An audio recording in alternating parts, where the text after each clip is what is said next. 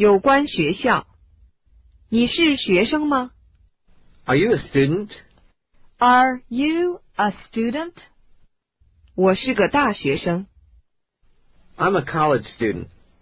I'm a college student. 我正在学习英文。 I'm studying English. I'm studying English. 我毕业于明治大学。 I went to Meiji University. I went to Meiji University. 你上的哪所大学？ Where did you go to college? Where did you go to college? 你上什么学校？ What school do you go to? What school do you go to? 我上大学。 I go to university. I go to university.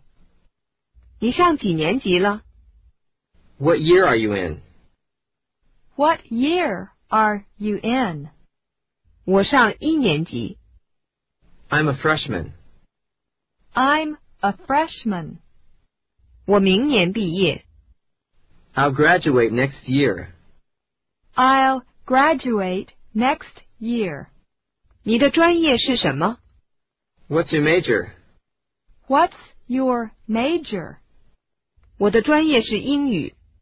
I'm an English major. I'm an English major. 你参加哪个俱乐部？ What club are you in? What club are you in? 我在滑雪俱乐部。 I'm in the ski club. I'm in the ski club. 你在打工吗？ Do you have a part-time job? Do you have a part-time job?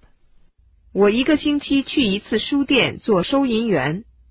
I work at a bookstore as a cashier once a week. I work at a bookstore as a cashier once a week. 毕业以后你打算做什么？ What are your plans after graduation? What are your plans after graduation?